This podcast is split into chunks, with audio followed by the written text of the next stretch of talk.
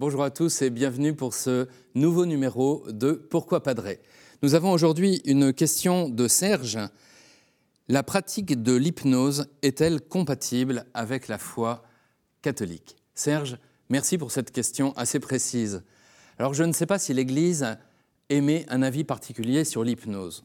En revanche, je pense qu'un peu de sagesse nous permet d'émettre quelques avis. D'abord, disons-le pour commencer, les Écritures n'en parlent pas.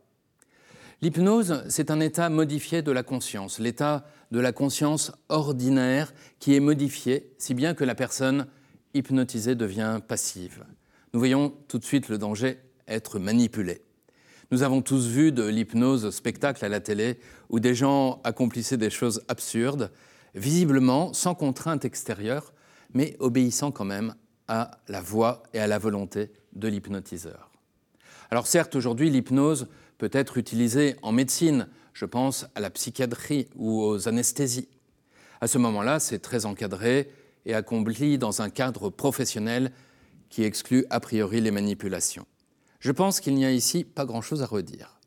Souvent aussi, l'hypnose est proposée pour réduire le stress, les angoisses, arrêter de fumer ou de boire.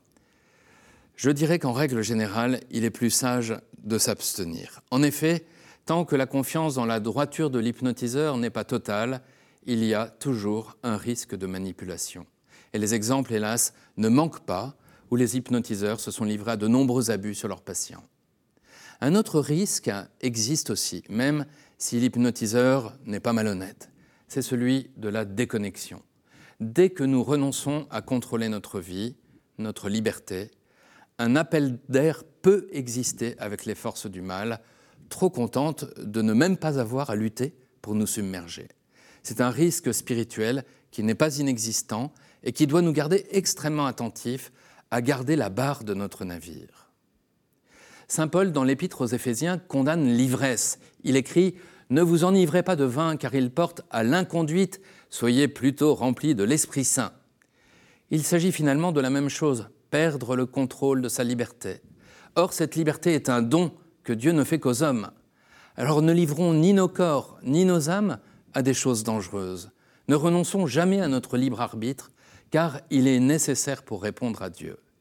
Cher Serge, merci pour votre question. On peut poser d'autres questions en envoyant un mail à l'adresse pourquoipadré.com ou sur les réseaux sociaux avec le hashtag pourquoipadré et retrouver plein d'autres vidéos sur le site ktotv.com. À très bientôt.